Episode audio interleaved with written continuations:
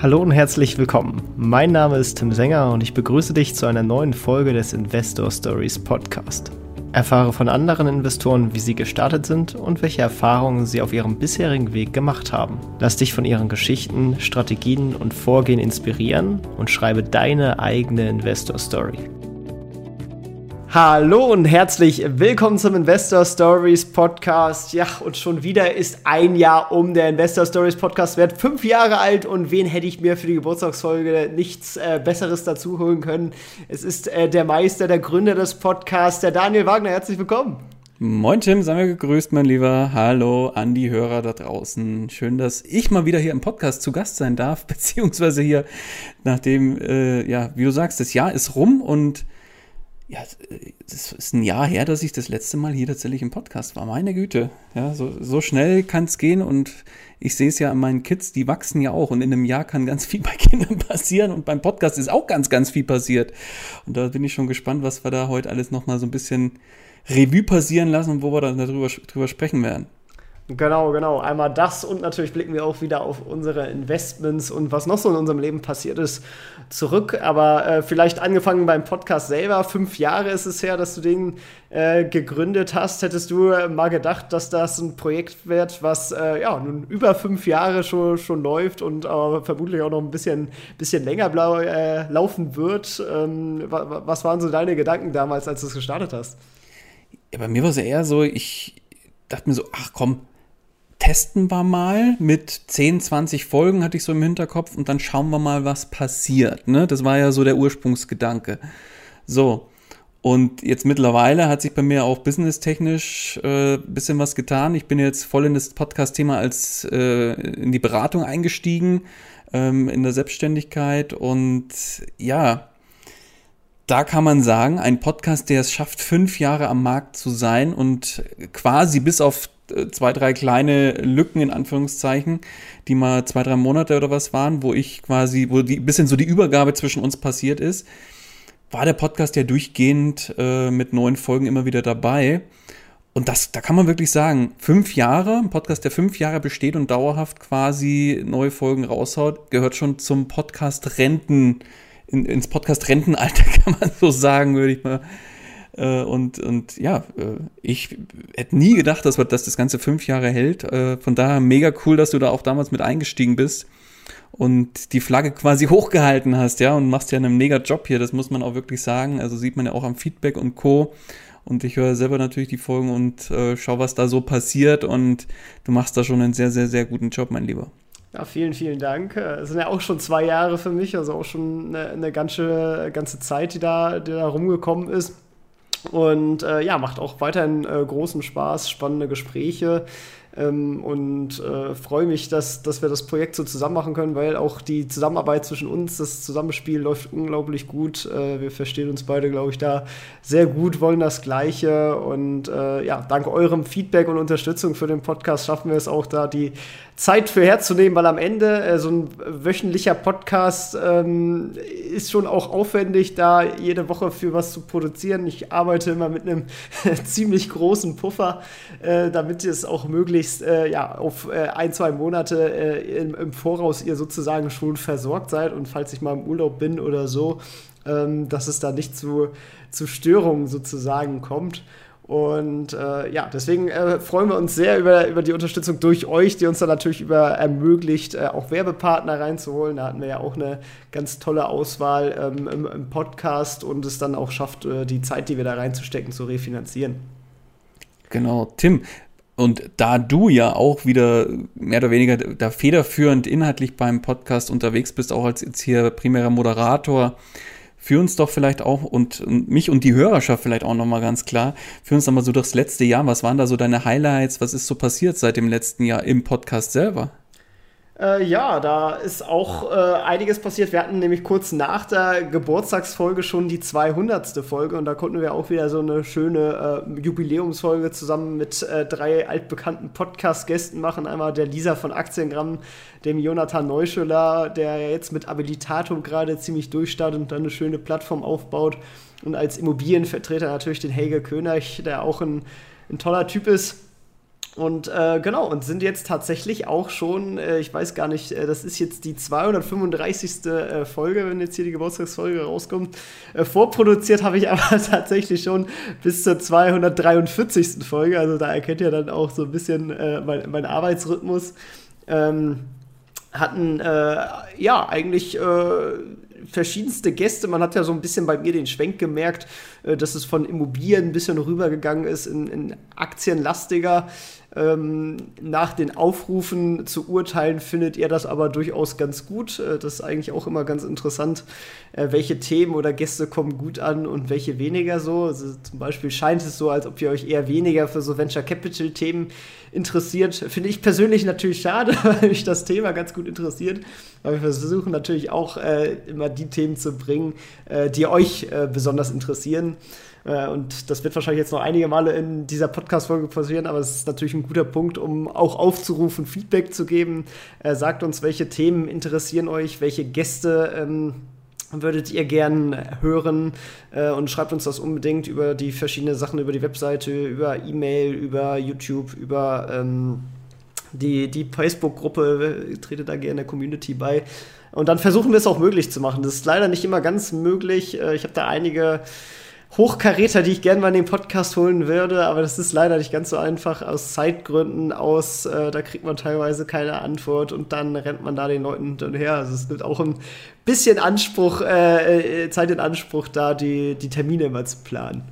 Ja, aber da muss ich schon sagen, da bist du schon dran und, und so ein kleiner Wadelbeißer, wie man in Bayern so schön sagt, ne? Bist da schon dran und hängst hinterher und fragst dann auch mal nach und so weiter und schaust, dass die, also wir, wir, wir schauen dann schon, dass wir das Ganze möglich machen, im, in, in erster Linie dann natürlich du und äh, schaust, dass da den Kontakt vielleicht herstellst.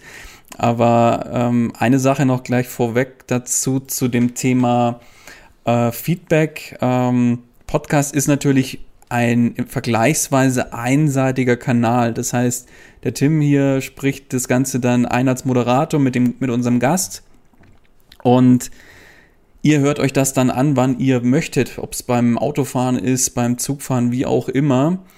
Und da freuen wir uns natürlich grundsätzlich auch über Feedback zu bestehenden Folgen, zu bestehenden Themen, Gästen und so weiter. Und freuen uns natürlich auch, wenn ihr diesen Podcast äh, schon regelmäßig hört und gut findet, was wir machen hier, dass ihr diesen, dem, dem Podcast, dass ihr das dann auch honoriert in Form einer, einer Sternebewertung, zum Beispiel bei iTunes oder bei Spotify. Und da freuen wir uns natürlich dann auch, wenn es speziell bei iTunes ist, wenn ihr uns da einfach auch ein paar Zeilen hinterlasst, äh, was ihr ganz besonders gut findet. Und ähm, wie der Tim schon gesagt hat, Gastwünsche immer her. Wir schauen, dass wir da wirklich das auch möglich machen.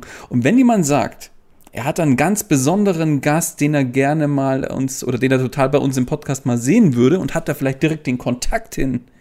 Dann natürlich gleich auch den Kontakt im Idealfall herstellen, weil das hilft uns natürlich, das Ganze noch ein gutes Stück schneller in Angriff zu nehmen. Oder auch, falls ihr selber meint, eine coole Investor-Story zu haben oder in irgendeinem Thema richtig äh, viel Wissen habt, äh, dann könnt ihr uns natürlich auch schreiben und euch selber als Gast zur Verfügung stellen. Äh, das so. Äh, nehmen wir auch immer gerne entgegen und äh, wenn es alles äh, passt, dann genau, dann versuchen wir auch einen Podcast aufzunehmen. Genau so ist es. Ja, dann äh, würde ich sagen, äh, schauen wir noch mal auf, auf deiner Seite zurück. Was ist denn bei dir so äh, privat, businessmäßig und danach vielleicht auch investmentmäßig eigentlich so passiert? Ja gut, privat, da habe ich nur ein Hobby primär, das ist natürlich das Thema meine, meine Familie, ne? Also meine Kinder, die, die wachsen und gedeihen, halten mich gut auf Trab als Papa. Und äh, auf der anderen Seite ist es ja so, dass ich im, ich habe es vorhin schon mal kurz angerissen, dass ich natürlich da im Bereich der Selbstständigkeit jetzt unterwegs bin, ähm, im Bereich Podcast-Beratung, äh, wo ich anderen Unternehmern und Unternehmerinnen äh, da komplett die Hilfestellung gebe, einen eigenen Podcast zu starten, weil ich da aus dem Investor Stories Podcast und natürlich noch mittlerweile aus vielen, vielen anderen äh, Podcast-Projekten, egal ob es eigene oder dann Kundenpodcasts sind, äh, entsprechende Erfahrungen habe, wo ich das begleiten kann. Und ja, man sieht halt die die Dinge, die, die, die wir dann da auch äh, entwickeln und die Strategien, um das zu promoten, um die Sichtbarkeit für Podcasts da oder die Podcasts in die Sichtbarkeit zu bringen, die funktionieren. Ne? Sehen wir auch hier am Podcast. Also wir haben ja auch ordentlich ähm, ordentliche Zahlen, also fünfstellige Hörerschaft, äh, die uns jeden Monat hier fleißig äh, die neuen Folgen hört. Und das äh, ist natürlich für uns auch so ein kleiner Ritterschlag und zeigt, dass das, was wir hier machen, ganz speziell der Tim als Moderator hier, dass das von euch sehr, sehr gut angenommen wird. Und ja, was hat, was hat sich auf der Investmentseite bei mir getan? Tatsächlich vergleichsweise wenig, da ich äh, primär den Fokus natürlich auf mein Business setze und da relativ viel, was übrig ist, eher in das Business investiere. Alles andere ist ja bei mir im Hintergrund automatisiert. Seien es meine, meine ganzen Rentenversicherungen, die, ich, die, die aber komplett auf Aktienbasis laufen. Äh, das ist ja alles hier, läuft ja ohne, dass ich, dass ich da groß was zutun muss.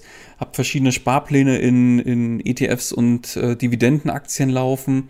Und das äh, ist ja zum Glück alles ohne mein Zutun, sodass ich da ähm, gar nicht groß drauf achten muss. Ich schaue natürlich immer mal wieder aufs Depot und schaue, wie sich das Ganze entwickelt etc. Aber das ist eher ähm, Nebenkriegsschauplatz in Anführungszeichen.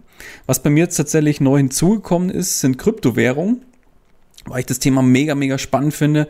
Habe mich da ähm, jetzt Anfang des Jahres eingearbeitet und ja, dann relativ äh, einfach auch losgelegt. Und da habe ich jetzt einfach mal geschaut, wie kannst du da einfach mal erste Erfahrungen auch sammeln. Ne? Ich bin da jetzt auch noch nicht so lange dabei, aber habe da über die, über die Bison-App, über, über die Börse Stuttgart, äh, steckt da dahinter ähm, ja, erste Kryptowährung gekauft. Die bieten da ja an, ich glaube 12, 13, 14, 15 Kryptowährungen kann man über diese Bison-App kaufen. Ganz äh, allen voran hier, was weiß ich, Bitcoin, Ethereum und wie sie alle heißen. Und das ist natürlich ganz spannend, um da einfach mal ja, so, ein, so einen Fuß in die Tür zu kriegen, weil ich finde das Thema Kryptowährung und Blockchain mega, mega spannend und da werde ich auch schauen, dass wir hier im Podcast nochmal die ein oder andere Folge vielleicht speziell zu diesem Thema machen. Von daher auch nochmal kurz der Querverweis hin zu dem Aufruf von vorhin. Wenn ihr jemanden kennt, der da äh, Rede und Antwort stehen kann oder vielleicht seid ihr selber sehr stark im Bereich Krypto unterwegs und äh, habt da Lust mit uns mal ins, ins Gespräch zu kommen, dann meldet euch da super gerne. Denn ich finde das Thema extrem spannend, vor allem die Möglichkeiten, die im Rahmen der Blockchain, also was, was, was die Blockchain quasi, die Technologie, was das alles für Möglichkeiten bietet. Und ja, ich habe da jetzt quasi so ein bisschen den Fuß in die Tür bekommen, indem ich da einfach, oh, oh, ich will jetzt nicht sagen ohne Hirn und Verstand, aber ohne feste Strategie jetzt groß einfach in erste Kryptowährung mal investiere, um zu schauen, wie entwickelt sich das. Und was ich da schon sagen kann, ist, es ist unfassbar volatil. Also, bestes Beispiel war jetzt hier, äh, ich habe auch Bitcoin Cash da im Krypto-Portfolio mit drin, auch mit einer kleinen Position. Die sind halt mal schnell innerhalb von wenigen Tagen 150 Prozent nach oben oder was das war, ja. Also das sind dann schon äh, Sachen, die hast du bei Aktien jetzt eher nicht so in dem, in dem Bereich oder 10, 20, 30 Prozent. Äh, und das ist jetzt keine Seltenheit, die da, die es da mal tag, äh, tagtäglich rauf und runter geht. Und das ist schon was, da, da muss man sich schon selbst sehr, sehr gut disziplinieren, dass man da nicht jeden Tag reinschaut, sondern ich mache es halt tatsächlich so, dass ich da echt einmal im Monat meine, meine ganzen Anlagen zusammenführe, zu schauen, wie hat sich das alles entwickelt. Und da sehe ich dann tatsächlich, wie hat sich im, im Vergleich zum Vormonat äh, weiterentwickelt. Und ich muss zu, zugeben, ab und zu schaue ich bei den Kryptos gerade noch rein, weil ich es immer ganz spannend finde, wie sich das entwickelt. Aber da, das wird, äh, oder zum Glück jetzt auch mit der Zeit schon weniger. Aber einmal im Monat schaue ich in der Regel komplett rein mit allen anderen Sachen und dann, da sehe ich dann schon, dass, dass Kryptos definitiv äh, mehr rauf und runter gehen als die anderen Anlageklassen, die ich so im Portfolio habe. Hast du die denn, äh, wie hoch hattest du die gewichtet, die, die Kryptos? Hm, tatsächlich ist das jetzt auch, äh, das ist ja sehr charmant bei dem, bei der Bison-App, äh, ohne dafür jetzt, also so, muss man ja mal hier sagen, mit unbezahlter Werbung und so einem Gedöns, ne? Äh, ich äh, habe damit jetzt gestartet, da kann man halt auch ganz klassisch einfach Sparpläne machen, ne? Und ich habe da halt bei den größeren ähm, Kryptowährungen einfach ähm, wöchentliche Sparpläne und bei kleineren Kryptowährungen, wo ich sage, ich, die, die finde ich auch ganz spannend, da habe ich dann einfach auch äh, monatliche Sparpläne mit kleinem Volumen um einfach da trotzdem eine Position mit aufzubauen. Und das passiert für mich dann eben auch voll automatisiert und ab und zu gibt es halt dann auch mal so einen, so einen Peak, wo ich sage, jetzt ist gerade irgendwie eine schöne Einstiegsmöglichkeit, da habe ich dann auch schon mal eben das eine oder andere Mal manuell investiert, aber ansonsten läuft es auch wie viele andere Sachen voll automatisiert. Ähm, Und wenn da jetzt hier von den Hörern jemand sagt, ja, finde ich auch ganz spannend, schaut euch doch mal gerne die Buy-Snap an. Ich, ich, ich packe euch die als äh, Link nochmal in die Shownotes mit rein. Da äh, wenn ich das richtig äh, verstanden habe, dann kann man da auch äh, andere werben und das, der Vorteil ist, ich kriege einen Obolus und der Geworbene kriegt auch einen kleinen Obolus. Ich glaube, das waren immer so 10 Euro im Bitcoin oder irgend sowas. Packe ich euch gerne den Link rein und wenn ihr wollt, geht da gerne über den Link da rein und probiert das für euch selber auch mal aus, wenn ihr das äh, wenn ihr da eh vorhabt, vielleicht mal zu starten. Also ich kann es nur empfehlen, ich finde das mega übersichtlich, kann es per App oder per, per ähm, per Desktop, also per, per Browser-Variante einfach dir das anschauen jederzeit und ja, funktioniert relativ simpel. Und die sind da auch äh, dahinter, wenn mal was, zum Beispiel hatte ich eine Auswertung, mir eine Excel-Auswertung daraus gelassen, da ging was nicht richtig. Ähm, war irgendwie eine, das so das typische Problem äh, mit Punkt und Komma äh, bei den ähm, separierten Zahlen und dann äh, stellt Excel es ein bisschen doof dar, das habe ich ihnen rückgemeldet und dann kam tatsächlich sehr, sehr zeitnah Feedback, dass das an Entwick ans Entwicklerteam gegeben wurde und das dann auch schon äh, direkt behoben wurde, in, noch am gleichen Tag und das, das, das, zeigt halt auch, die sind da sehr, sehr dahinter, um ähm, ja, einfach dann ein schönes Erlebnis für den, für den Investor und für den User zu schaffen. Sehr schön, sehr schön. Wie läuft es auf der Vermietungsseite? Da läuft alles glatt und rund? Da läuft wortwörtlich alles glatt und rund. Ist, äh, ich habe bei meinen Wohnungen jetzt den ersten Mieterwechsel tatsächlich gehabt. Also die sind, da muss ich sagen, da habe ich, äh, hab ich gute, eine gute Mieterauswahl getroffen und der Mieter ist auch nur raus, weil er äh, das zweite Kind bekommen hat und gesagt hat, jetzt wird, die Einzimmerwohnung doch langsam zu klein. Und ich, mich hat es ja eh schon gewundert. Äh, eigentlich hätte ich gedacht, dass er beim ersten Kind schon auszieht, aber da haben sie sich noch wacker gehalten als Paar mit einem Kind in einer Einzimmerwohnung. Ähm, aber ich auch, auch ein Vokalist gewesen sein. Ja, möglich ist alles, aber äh, ich habe da, nee, natürlich als Papa vollstes Verständnis und habe dann auch gesagt, gar kein Thema, haben wir ganz normal den, die sind, die sind dann in ihre neue Wohnung gezogen ähm, und ja, während der, äh, wir haben dann fließenden Übergang hinbekommen, das heißt, ich habe da dann auch direkt noch, während er drin war, eine Besichtigung machen können, hat super funktioniert und äh, direkt zum 30.06. war jetzt die, die Kündigung, äh, ist, ist, oder ist der, der alte Mieter quasi bis dahin ausgezogen gewesen und der neue Mieter ist jetzt zum 1.07. direkt rein. Somit hatte ich da keinen Verlust, musste nichts groß kümmern, ist eine möblierte Wohnung gewesen. Ähm, das hat alles tadellos funktioniert, ohne dass ich da jetzt einen Monat äh, selber zahlen musste. Das hat wunderbar geklappt. Von daher toi toi toi, dass es so weiter bleibt, ist auch wieder ein toller Mieter, wie ich finde. Und genau, das läuft und damit bin ich auch wunderbar happy mit den Objekten, die ich jetzt aktuell habe. Und wie ja, viel hattest du noch mal, vielleicht für die, die den Podcast mhm. noch nicht so lange hören? Aktuell habe ich zwei Wohnungen, eine in Nürnberg und eine so ein bisschen in einem in der Nähe von Nürnberg, in, im Einzugsgebiet in einer, klein, in einer kleineren äh, Stadt. Und äh, aber die funktionieren beide tadellos.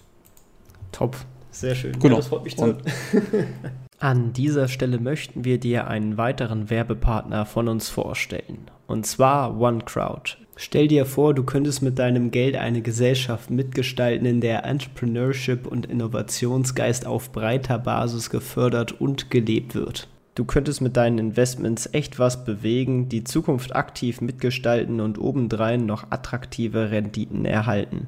Klingt zu schön, um wahr zu sein? Es ist aber genau das, wofür OneCrowd steht. Denn dort hast du die Möglichkeit, dich mit schon kleinen Beträgen an jungen Unternehmen zu beteiligen, die Lösungen für die wichtigsten Herausforderungen unserer Zeit entwickeln und damit kannst du innovative und nachhaltige Projekte aus verschiedenen Bereichen unterstützen. Als Hörer des Investor Stories Podcasts erhältst du mit dem Gutscheincode Investor-Stories einen Rabatt von 50 Euro auf dein erstes Investment. Das Ganze wird zusammengeschrieben und Groß- und Kleinschreibung ist dabei egal.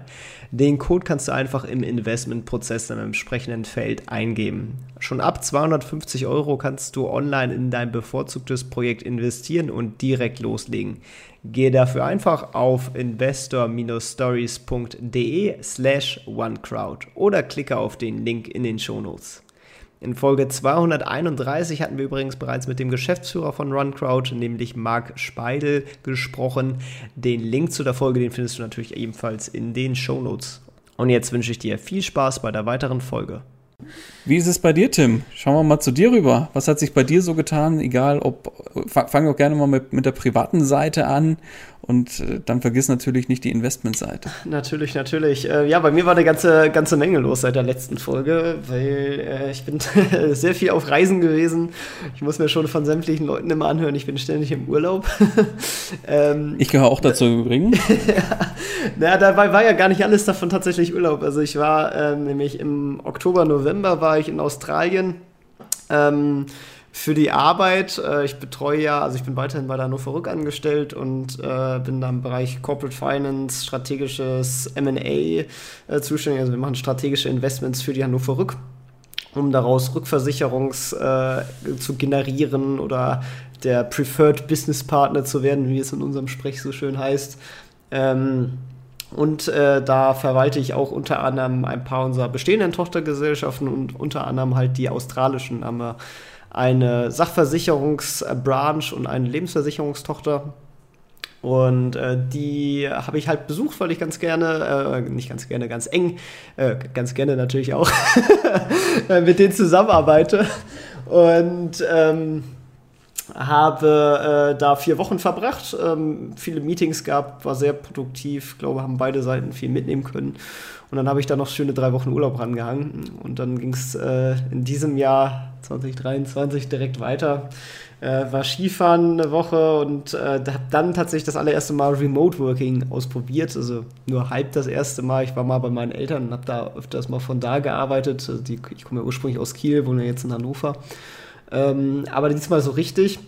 Hannover Rück hat eingeführt, man darf tatsächlich aus dem EU-Ausland arbeiten. Also alles, was halt EU ist, da darfst du von Remote Worken bis zu 20 Tagen im Jahr. Und da habe ich dann natürlich direkt erstmal geschaut, äh, welche karibischen Inseln gehören denn zur EU noch. Und da habe ich festgestellt, es gibt zwei, ähm, die zu Frankreich gehören, die auch noch in der EU drin sind. Da muss man auch so ein bisschen aufpassen. Es gibt ein paar mehr, die zu Frankreich gehören, aber nicht in der EU drin sind. Aber das konnte ich mir dann natürlich nicht entgehen lassen und bin mit einem Kumpel, der auch bei der Hannover arbeitet, dann auf äh, Martinique und Guadeloupe, das sind die beiden Inseln, äh, gewesen. Dazwischen liegt auch noch Dominica, die liegen allerdings außerhalb der EU, da haben wir uns dann kurz Urlaub genommen. Aber haben insgesamt drei Wochen von da gearbeitet und ja, mit äh, schönen 30 Grad, wunderschön warmes Wasser, super Landschaft, türkises Wasser und so weiter. Das äh, war echt schön, während in Deutschland alles grau und kalt war im März. Ähm, kann ich nur jedem empfehlen, der die Möglichkeit und die, die Freiheiten dazu hat. Äh, das ist auf jeden Fall eine, eine sehr coole Sache. Ähm, war, war wirklich sehr cool. War dann auch noch irgendwie eine Weile in Stockholm, äh, nicht Stockholm, äh, Kopenhagen, äh, Kroatien und äh, eine Woche auf Mallorca. Und jetzt dachte ich mir, muss ich endlich mal auch ein paar Podcasts wieder produzieren und ein bisschen zu Hause verweilen und mein Leben hinterher aufräumen. Deswegen habe ich in der zweiten Jahreshälfte noch nicht ganz so viel vorgenommen, äh, weil ich auch einige Pläne noch habe, äh, die, äh, sage ich mal, anderer Natur sind, unter anderem auch businesstechnisch. Ähm, und da wird es in, in, in Zukunft nochmal noch mal spannend werden. Und äh, ja, auf der Investmentseite, da hat sich äh, grundsätzlich jetzt auch gar nicht so ultra viel getan. Ein paar Kleinigkeiten gibt es dann, gibt's dann doch. Ähm, ich habe ja letztes Mal erzählt, dass ich äh, meine Wohnung verkauft habe und dann quasi eine zur, zum Selbstnutzen äh, gekauft habe. Damit bin ich auch weiterhin sehr zufrieden. Da hat sich die, die Lebensqualität schon ordentlich äh, gebessert jetzt mit dem Umzug, weil die Wohnung ist viel heller als die alte und das macht es äh, sehr viel äh, ja, Happiness einfach aus und ist insofern auch ein, ein sehr guter psychologischer Return. Ähm, plus natürlich, dass ich mir noch sehr günstige Zinsen sichern konnte, weil die sind ja auch über das letzte Jahr ordentlich hochgegangen. Man kommt ja jetzt durchaus schon ein Jahresfestgeld mit über 4% Zinsen auf Weltsparen. Das ist ja äh, schon mal ganz ordentlich. Stimmt. Äh, und das ist auch einer der Gründe, das ist quasi die, die Neuerung in meinem Portfolio. Ich habe mehr angefangen mit Festgeld äh, und äh, tatsächlich auch Anleihen. Ich habe das allererste Mal eine einzelne Anleihe gekauft, ähm, gearbeitet. Und zwar habe ich mir nämlich Folgendes gedacht. Man hat ja immer wieder mal größere Ausgaben und, und weiß ja auch schon ungefähr, wann die so anfallen werden.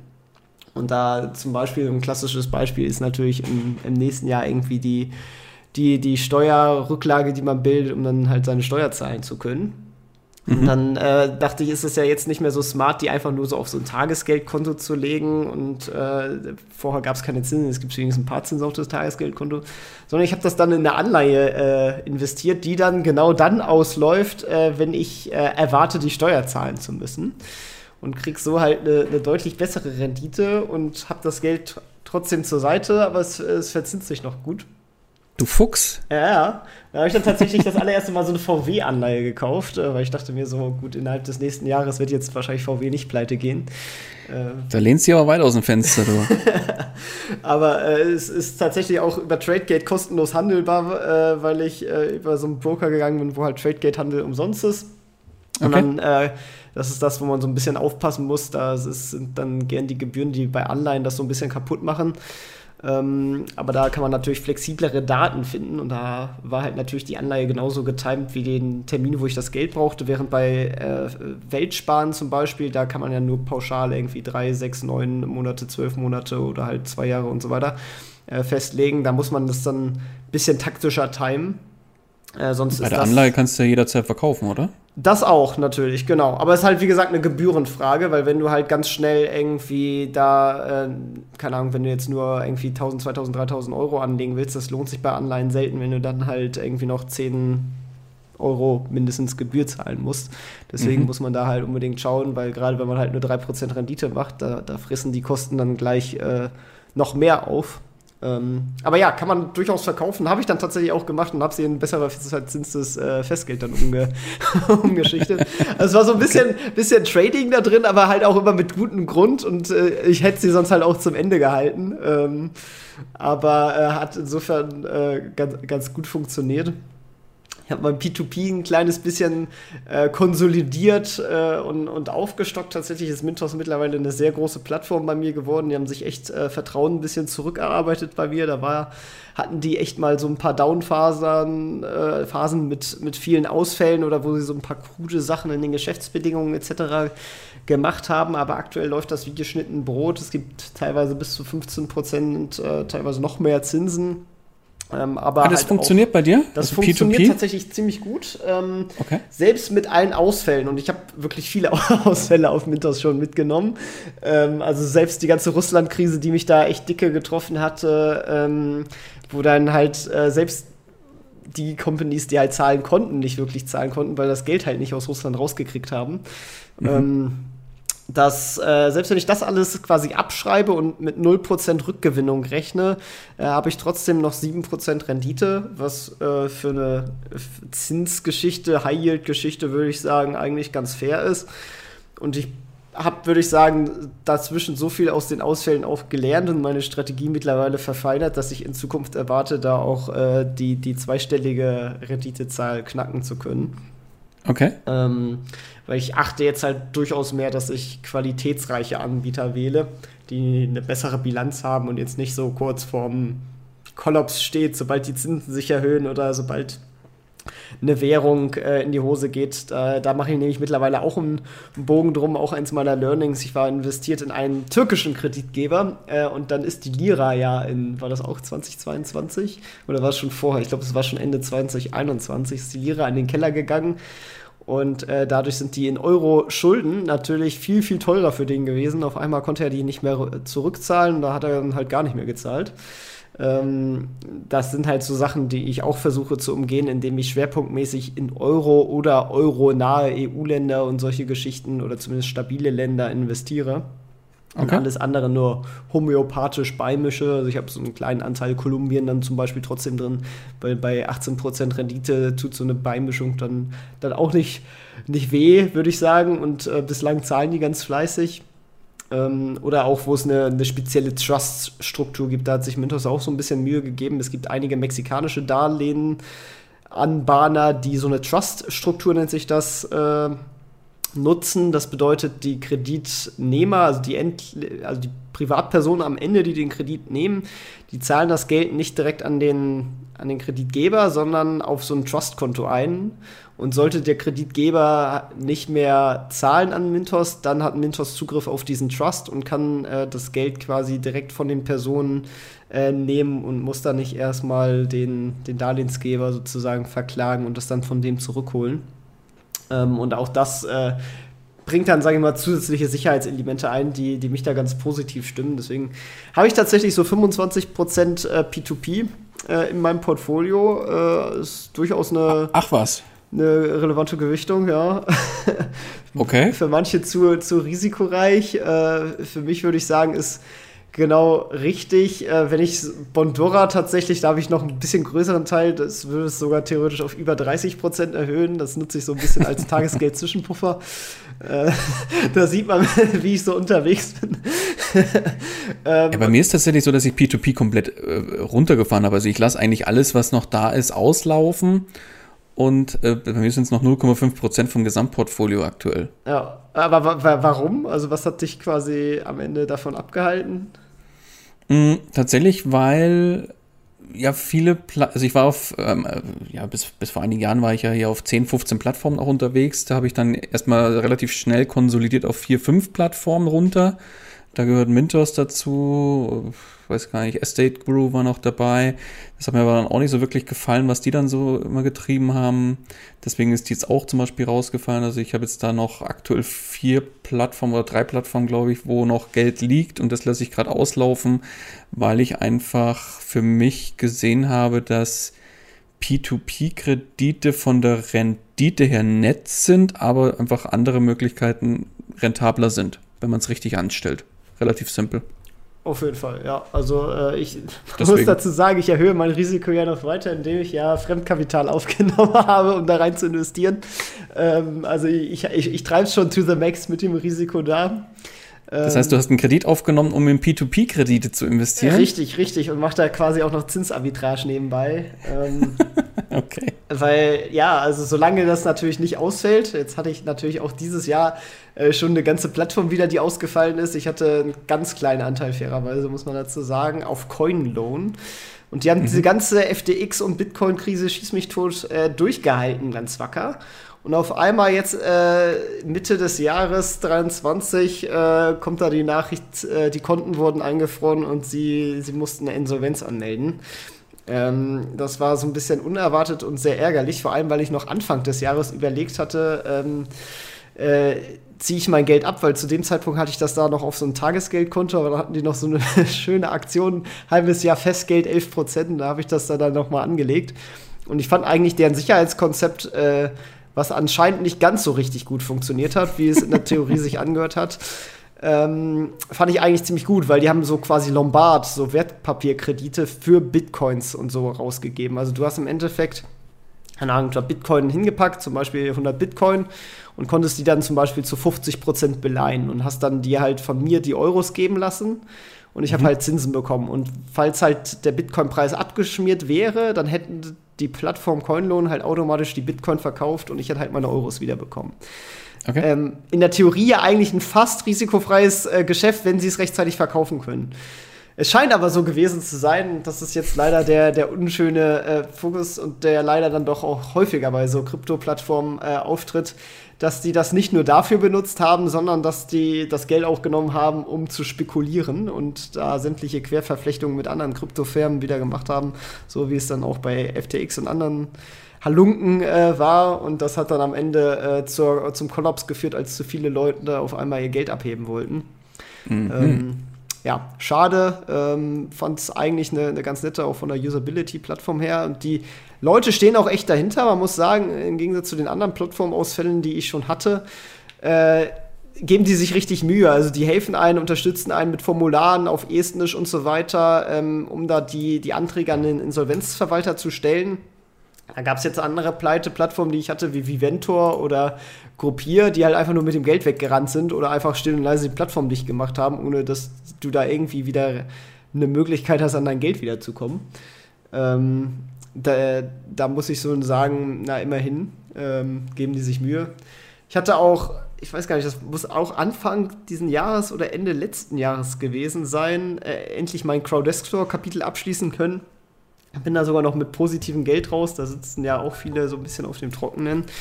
Aber insgesamt habe ich es wie du gemacht und habe versucht, meine Plattform auf die Qualitätsdinger zu, zu ähm, zu reduzieren und konsolidieren und bin da jetzt hauptsächlich nur noch bei äh, Bondora, Peerberry, Estate Guru, Via Invest, Swapper und Mintos. Und mhm. ähm, alles andere ist mehr oder weniger auf, auf Auslauf getrimmt. Ähm, insbesondere auch selbst so eine Qualitätsplattform wie Monestera. Mittlerweile gibt es die Placid Group Kredite nämlich auch auf Mintos. Und warum brauche ich dann zwei Kredite, äh, zwei Plattformen, wenn ich die gleichen Kredite auch auf einer anderen Plattform bekommen kann? Ähm, dann äh, konsolidiere ich das. Ah ja, und Income. Income gibt es natürlich auch noch. Ähm, ist auch eine, eine, gute neue Plattform, die auch sehr auf Sicherheit bedacht ist. Ähm, die habe ich quasi auch noch im Portfolio. Aber jetzt habe ich schon fast viel zu viel über, über P2P-Kredite geredet. Der Hauptteil meines Portfolios ist natürlich auch immer noch in Aktien. Ähm, und äh, versuche da, ich will immer eigentlich, weil ich gar nicht so viel Zeit habe, meine ETF-Position äh, ausbauen, aber dann äh, packt mich ja doch immer das Fieber und dann sehe ich eine unterbewertete Aktie und dann lange ich zu und dann kaufe ich doch wieder ein paar paar Einzelaktien. Ähm, insofern, äh, ja, aber da hat auch die Konsolidierung äh, gut funktioniert und ich habe da auf jeden Fall so ein paar Kleinscheißpositionen mittlerweile rausschmeißen können ähm, und das Ganze mehr auf, auf größere Positionen dann ähm, verteilt und äh, das macht das Handling auch einfacher und ich will da sogar noch mehr weiter aufräumen und äh, die Idee ist halt eigentlich, dass ich halt ein stabiles äh, ETF-Grundlagenkonto als Altersvorsorge habe und dann wirklich irgendwie so ein maximal 20, eher 10 äh, Einzelpositionen, von denen ich halt ultra überzeugt bin, wo ich halt glaube, äh, langfristig mit dem Durchschnitt 20% Rendite sozusagen erzielen kann. Das sollen die Einzelaktien sein und der Rest ist halt ähm, unspekulativ, klassisch MSCI World, ein bisschen Schwellenland. Äh, nutze ich zwar nicht Emerging Markets, da suche ich mir dann die Länder lieber aus, weil ich kein China drin haben möchte. Ähm, aber genau, so bin ich da unterwegs. Äh, habe noch meine kleine, kleine Goldreserve, natürlich auch noch einen, ja doch eigentlich auch ganz auskömmlichen Cashpuffer zur, zur Risikoabsicherung. Ähm, und äh, ich glaube, äh, da, das war es auch hauptsächlich so zu meinen Investments. Ähm, bist du da auch mit Fremdkapitalhebel dabei? Äh, nee, nee, also ich habe quasi den Fremdkapital, also indirekt natürlich ja, weil ich ja, sag ich mal, macht ja keinen Unterschied, worein ich am Ende das Geld investiere. Sozusagen ist ja quasi mein komplettes Portfolio steht ja sozusagen als Collateral dahinter. Ähm, so. Aber äh, vom, vom Gedanken her habe ich schon das Fremdkapital genommen und dann halt quasi passend von der Zinsbindung her in, in P2P-Kredite investiert. Ja. Okay, verstehe. Aber da will ich auch äh, das Risiko rausnehmen äh, in, in Zukunft, wenn jetzt, also die Kredite laufen noch zwei und drei Jahre. Und äh, weil eben, sage ich mal, die, die normalen Zinsen mittlerweile so hoch sind, äh, mache ich sogar Gewinn, selbst wenn ich es jetzt einfach nur noch in Festgeld für den Rest der Zeit packe und komplett risikolos. Äh, und deswegen will ich da so ein bisschen Risiko rausnehmen und dann äh, jetzt die, die, in nächster Zeit dann einen Teil halt umschichten in, in Festgeld und dann mache ich quasi noch risikolos Arbitragegewinn bis zum Ende der, der, der, der Laufzeit der Konsumentendarlehen sozusagen. Ähm, und äh, Genau, nimm da quasi so ein bisschen Risiko raus, falls dann die P2P-Kredite äh, dann doch irgendwie ins, ins Dunkle umschlagen. Ähm, genau. Ich hab's ja immer gewusst, du bist ein Fuchs. ja? ja, gut, es ist schon ein bisschen Leben am Limit, fairerweise auch gesagt, ne? weil sowas kann ja auch ganz schnell, also liebe Hörer, ne, überlegt euch das gut, ob ihr sowas nachmachen wollt, weil sowas kann halt echt ganz schnell nach hinten losgehen. Da muss man sich schon echt gut überlegen. Ähm, und verschiedene Sachen halt auch von Währungsrisiken. Da gibt es ja auch die Spezialisten, die dann teilweise jetzt anfangen, weil ja die Zinsen im US-Dollar-Raum echt hoch sind. Ähm, äh, in, in, Euro äh, umzutauschen in US-Dollar und halt, äh, halt da Zinsarbitrage quasi zu machen, weil du kriegst halt teilweise auf Staatsanleihen äh, oder halbwegs solide Anleihen immer noch 7%, Staatsanleihen glaube ich 5% in den USA. Äh, das, das, ist schon ein Brecher, aber äh, so wie jetzt gerade, also zu dem Zeitpunkt, wo wir aufnehmen, ist der Dollar ein ganzes gutes Stück abgesackt. Und es gab historisch zur Finanzkrise auch eine ganze Menge an Leuten, die hatten sich halt Euro genommen und haben das Ganze, glaube ich, in äh, isländische Kronen äh, auf Tagesgeldkonten gepackt, weil es da gab es dann, keine Ahnung, auch irgendwie 7, 9 Prozent Rendite. Ja, okay. aber das Problem war halt, äh, dann haben sich halt die Währungen bewegt. Ähm, und dann sind die Leute halt ganz schnell auf die Schnauze geflogen oder Leute, die halt irgendwie ein Immobiliendarlehen sogar aufgenommen hatten in Schweizer Franken, weil Schweizer Franken niedrig verzinst waren. Dann hat sich das Schweizer Franken aber halt ganz schnell nach oben bewegt äh, gegenüber dem Euro und dann auf einmal äh, musste man deutlich mehr Geld äh, zurückführen für das Immobiliendarlehen. Also das sind alles so Spezifikationen, äh, von dem man meiner Ansicht nach die Finger lassen sollte oder halt genau wissen sollte, was man da tut, beziehungsweise sich abhatchen. Ich meine, es gab ja sogar äh, mehrere Banken, die dieses Jahr äh, pleite gegangen sind, äh, weil da die, die Zinslaufzeiten nicht anständig gematcht waren. Und man müsste ja meinen, bei einer Bank sollten die Leute ja wissen, was sie tun. Aber selbst da haben es naja. die Leute ja nicht hingekriegt. Wie man sieht. Äh, genau, aber das ist ja schon so, schon so schön gesagt, Tim äh, liebe Hörer, euer Geld, euer Risiko. Deswegen überlegt da ganz genau, was ihr da macht. Äh, der Tim und ich, wir sprechen da bloß aus eigenen Erfahrungen. Was wir jetzt gerade damit machen, entscheidet selber, ob ihr euch bestimmte Dinge dann anschaut, selber umsetzt oder wie auch immer. Genau. Ja, ich glaube, äh, damit haben wir es tatsächlich auch zu, zu den Investments. Ähm, und ich weiß nicht, haben, haben wir noch was im, im, im was, was wir vergessen haben?